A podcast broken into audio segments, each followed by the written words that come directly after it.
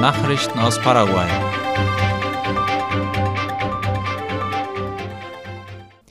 INE beginnt mit der Auszahlung von an der Volkszählung beteiligten Zählern und Aufsichtspersonen. Das Nationale Statistikinstitut INE hat gestern mit der Auszahlung der Löhne an die Zähler und Aufseher begonnen, die am 9. November in den städtischen Gebieten die Daten für die Volkszählung erhoben haben. Darüber informiert die staatliche Nachrichtenagentur IP Paraguay. Nach Angaben des INE werden etwa 140.000 Personen ausgezahlt, die ihre Aufgabe tatsächlich ausgeführt haben und deren Telefonnummern und andere Daten von der Institution zuverlässig bestätigt werden können auf der Integrationsbrücke ist der Asphalt gegossen worden. Wie das Ministerium für öffentliche Bauten und Kommunikation MEOPC berichtet, ist nun auf der Fahrbahn der neuen Integrationsbrücke zwischen Paraguay und Brasilien die Asphaltschicht fertiggestellt worden. Weiter geht es jetzt mit der Installation des Beleuchtungssystems und der Regenwasserableitung. Laut einem Kommuniqué werden insgesamt 56 Masten entlang der 760 Meter langen Fahrbahn aufgestellt. Ende November oder Anfang Dezember sollen die ersten Tests der Leuchtkörper durchgeführt werden.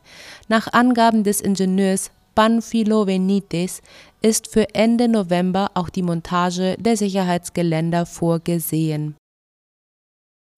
der Staatspräsident hat sein Veto gegen das Gesetz zur Mehrwertsteuerabsetzung für Kleinunternehmen eingelegt. Das bestätigte das Nachrichtenportal OI.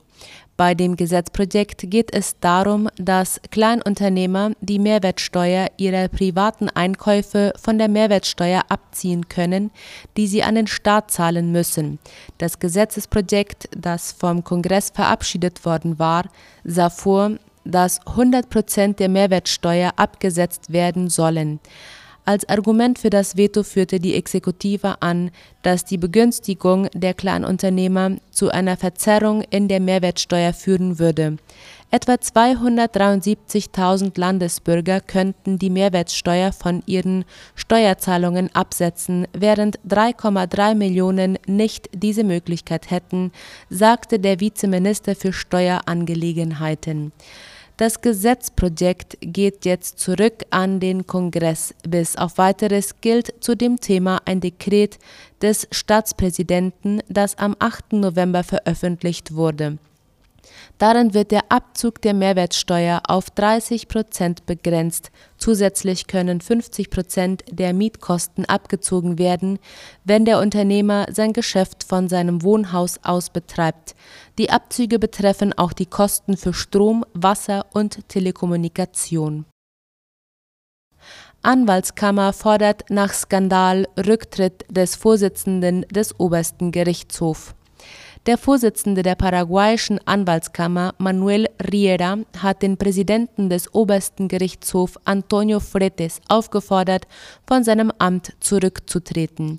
Wie Ultima Hora schreibt, soll Fretes seinem Sohn ein Bestechungsgeld gezahlt haben, um die Auslieferung von Kazem Mohamed Hiyazi zu verhindern. Die paraguayische Anwaltskammer seinerseits gab eine Erklärung ab, in der sie die Tatsache, als der Vorsitzende des obersten Gerichtshofs der Bestechung beschuldigt wird, als beschämend und empörend bezeichnete. Man könne nicht einen Gerichtshof aufrechterhalten, wenn der Vorsitzende in solche Verträge verwickelt ist, heißt es in dem Dokument.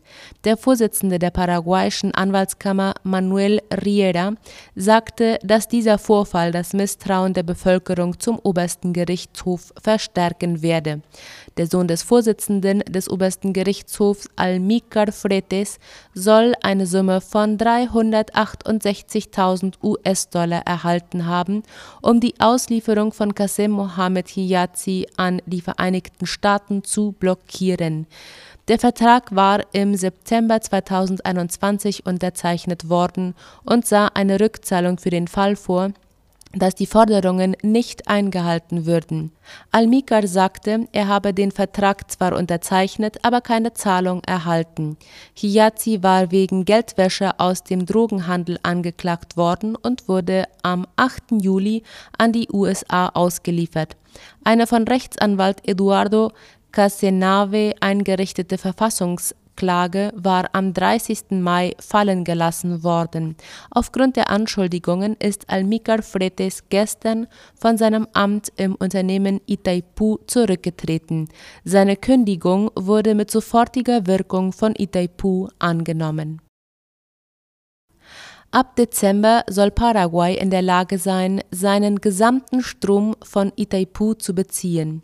Darüber schreibt ABC Color. Laut dem technischen Leiter der nationalen Stromverwaltung Ande, Miguel Weiß, sind 90 Prozent der Arbeiten am Umspannwerk Iguazu abgeschlossen. Es wird erwartet, dass die Anlage im Dezember dieses Jahres in Betrieb genommen werden kann, so dass Paraguay die gesamte Energie, auf die es Anspruch hat, von dem Wasserkraftwerk Itaipu beziehen kann. Derzeit sei man dabei, das Umspannwerk zusammenzubauen und verschiedenen Ausrüstungen einzurichten, während die Hochspannleitung gezogen wird, so weiß. Nach der Fertigstellung wird die Ande über drei 500 Kilovolt Leitungen mit dem Wasserkraftwerk Itaipu verfügen. Jede dieser Leitungen hat eine Kapazität von 2000 Megawatt. Damit könne man den gesamten Stromverbrauch Paraguays abdecken, so der Ande-Vorsitzende. USA bieten Belohnung in Millionenhöhe für Informationen über den Mord von Petty. Der Botschafter der Vereinigten Staaten von Amerika in Paraguay, Mark Ostfield, kündigte gestern an, dass eine Belohnung in Höhe von 5 Millionen US-Dollar für Personen ausgesetzt wird, die glaubwürdige Informationen über die Auftragsgeber des Mordes an Staatsanwalt Marcelo Pecci liefern können. In diesem Zusammenhang hielten Staatspräsident Mario Abdo Benitez und Ostfield eine Pressekonferenz ab, wie Ultima Hora schreibt. Laut dem amerikanischen Botschafter erfolgt die Belohnung im Rahmen eines Programms, das die USA seit dem Jahr 1986 durchführen und durch das bereits 75 Kriminelle und Drogenhändler dingfest gemacht werden konnten. Staatsanwalt Marcelo Pecci war im Mai in Kolumbien während seiner Flitterwochen von unbekannten Tätern erschossen worden. In dieser Woche wurden in Kolumbien vier weitere Personen identifiziert, die möglicherweise mit dem Mord in Verbindung stehen. Exekutive erlässt Gesetz zur geistigen Gesundheit. Wie das Gesundheitsministerium auf seiner Internetseite berichtet, hat die Regierung das Gesetz Nummer 7018-2022 erlassen. Dieses soll für alle Menschen das Recht auf Schutz der geistigen Gesundheit gewährleisten sowie eine menschenwürdige Versorgung, die auf die Personen und ihr psychosoziales Umfeld ausgerichtet ist. Dazu soll eine Behörde für geistige Gesundheit innerhalb des Gesundheitsministeriums Systems gebildet werden und ein Netz von Dienstleistungen um die geistige Gesundheit. Seit dem Jahr 2019 hat der Staat eine Verpflichtung unterzeichnet, um die Lücke im Bereich der mentalen Gesundheit zu füllen. Nachrichten aus aller Welt.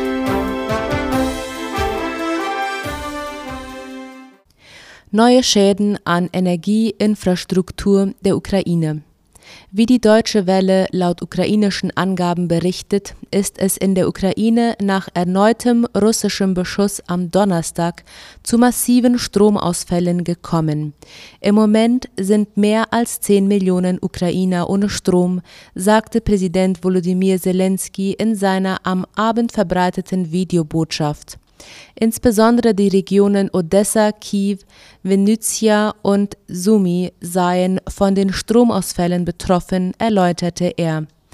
Die Energieinfrastruktur sei von der Hauptstadt Kiew im Norden bis nach Dnipro in der Zentralukraine und Odessa im Süden unter ständigem Beschuss durch russische Raketen und Drohnen, hieß es in einer Erklärung des Militärs. Die COP27 könnte in die Verlängerung gehen. Nach offizieller Planung ist heute der letzte Tag der Weltklimakonferenz in Ägypten. Laut der Tagesschau sieht es nun immer stärker danach aus, dass die Beratungen länger andauern als geplant. Dennoch fehlt ein Kompromiss in der Frage, wie Ausgleichszahlungen für ärmere Länder bewältigt werden können, die verstärkt unter den Auswirkungen des Klimawandels leiden. Zwar zeigten sich die Industrieländer grundsätzlich bereit, als Hauptproduzenten von klimaschädlichen Treibhausgasen finanziell Verantwortung zu übernehmen, doch die Umsetzung dieser Hilfen ist bislang ungeklärt. Raketeneinschlag. Polen und die Ukraine verhandeln über Ermittler. Nach dem Raketeneinschlag auf polnischen Staatsgebiet beraten Polen und die Ukraine derzeit nach Angaben aus Polen über die Einsetzung einer internationalen Ermittlergruppe. Darüber schreibt der ORF. Das sei eine von zwei Möglichkeiten, ukrainische Spezialisten an den Untersuchungen am Absturzort zu beteiligen, sagte der Chef des Büros für nationale Sicherheit beim polnischen Präsidenten Jacek Siewiera. Der Ukraine sei bereits am Mittwoch in einem Schreiben mitgeteilt worden, dass die polnische Seite die Anwesenheit von Vertretern der ukrainischen Verwaltung an der Einschlagstelle gestatte, sagte Siewira. Für eine aktive Beteiligung an den Ermittlungen gebe es zwei juristische Wege, meinte dieser.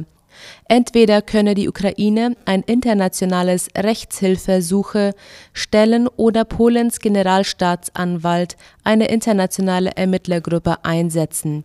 Derzeit habe die ukrainische Seite keinen Rechtsbeistand beantragt, meinte er. Im polnischen Grenzgebiet zur Ukraine war am Dienstag eine Rakete eingeschlagen. Dabei kamen zwei Menschen ums Leben. Derzeit geht der Westen davon aus, dass es eine ukrainische Flugabwehrrakete war, die zur Verteidigung gegen Angriffe des russischen Militärs eingesetzt wurde. Unmittelbar nach der Explosion in dem NATO-Land war in Medienberichten aber auch von einer russischen Rakete die Rede. Der ukrainische Präsident Volodymyr Zelensky hält bisher an der Behauptung fest, dass es eine russische Rakete gewesen sei, schränkte aber ein, dass er nicht mit hundertprozentiger Sicherheit wisse, was passiert sei die Vorsitzende des US-Repräsentantenhauses ist zurückgetreten. Nancy Pelosi gibt die Führung der Demokraten in der Parlamentskammer ab, wie die Tagesschau schreibt. Mit ihren Abschiedsworten mahnte sie einen entschiedenen Kampf für die Demokratie an. Sie war die erste Frau an der Spitze des Repräsentantenhauses. Doch die Familie ist auch für Pelosi das Wichtigste im Leben. Fünf Kinder hat die Italoamerikanerin, die aus der Industriestadt Baltimore stammt und mit ihrem Mann nach Kalifornien gezogen war. Ende der 1980er Jahre ging sie in die Politik. Ihre Themen Umweltschutz, Waffengesetze, soziale Gerechtigkeit. 2002 wurde sie als erste Frau zur Fraktionsvorsitzenden einer Partei gewählt. 2007 wurde sie die erste Vorsitzende des Repräsentantenhauses. Das machte sie zur Nummer drei im Staat nach dem Präsidenten und dessen Vize. Kolumbien setzt Haft- und Auslieferungsbefehle gegen ELN-Vertreter aus. Die kolumbianische Generalstaatsanwaltschaft hat am gestrigen Donnerstag in einer Erklärung mitgeteilt, dass sie die Haft- und Auslieferungsbefehle gegen 17 Vertreter der Nationalen Befreiungsarmee ELN ausgesetzt hat. Darüber schreibt CNN in Español. Die Maßnahme soll es den Begünstigten ermöglichen, an den Friedensverhandlungen zwischen der kolumbianischen Regierung und dieser Guerillagruppe teilzunehmen. Die Bestimmungen würden den nationalen und internationalen Polizeibehörden einschließlich Interpol zur sofortigen und strikten Einhaltung mitgeteilt werden heißt es in der Erklärung weiter. Nach Angaben der Generalstaatsanwaltschaft werden die Gespräche zwischen den beiden Seiten demnächst in Caracas, Venezuela, wieder aufgenommen. Die kolumbianische Regierung und Vertreter der ELN hatten im Oktober in Caracas angekündigt, die Gespräche nach dreijähriger Unterbrechung wieder aufzunehmen. Perus Premierminister stellt sich vor dem Kongress der Vertrauensfrage. Der peruanische Ministerpräsident Aníbal Torres hat am gestrigen Donnerstag vor dem Plenum des Kongresses eine Vertrauensfrage zur Genehmigung eines Projekts der Exekutive gestellt. Das Projekt sieht laut CNN in Español vor, die Vorschrift aufzunehmen, die das Recht der Bürger auf Beteiligung und Kontrolle an Verfassungsreformen durch Referenten einschränkt. Torres sagte, dass der Gesetzentwurf der Regierung die politische Beteiligung des Volkes wiederherstelle, indem er die durch das Gesetz Nummer 31.399 festgelegten Beschränkungen für die Volksabstimmungen aufhebt und dass er aus diesem Grund eine Vertrauensfrage stellt. Der Premierminister erklärte, dass die Exekutive beabsichtige, ihre Initiative zwischen dieser und der nächsten Plenarsitzung zu erörtern und dann darüber abzustimmen. Die peruanische Verfassung sieht vor, dass der Präsident im Falle einer Ablehnung der Vertrauensfrage durch den Kongress sein Ministerkabinett umbilden muss und im Wiederholungsfall befugt ist, das Parlament aufzulösen und unverzüglich neue Parlamentswahlen einzuberufen Eine Sabotage ist laut Schweden der Grund für die Nord Stream-Explosionen. Schweden sieht den Sabotageverdacht als Grund für die Explosionen an den beiden Nord Stream Gas Pipelines in der Ostsee bestätigt, wie der ORF meldet. An den Leitungen seien Reste von Sprengstoff gefunden worden, teilte die Staatsanwaltschaft heute in Stockholm mit an den nach Deutschland verlaufenden Röhren waren Ende September in dänischen und schwedischen Gewässern vier Lecks festgestellt worden Bereits kurz danach wurde weitgehend Sabotage als Grund angenommen. Durch die Pipeline Nord Stream 1 hatte Russland bis zum Lieferstopp Gas aus Sibirien nach Deutschland und in weitere europäische Länder gepumpt.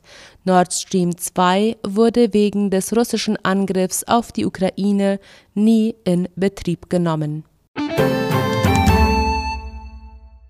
Soweit die Mittagsnachrichten am Freitag. Auf Wiederhören.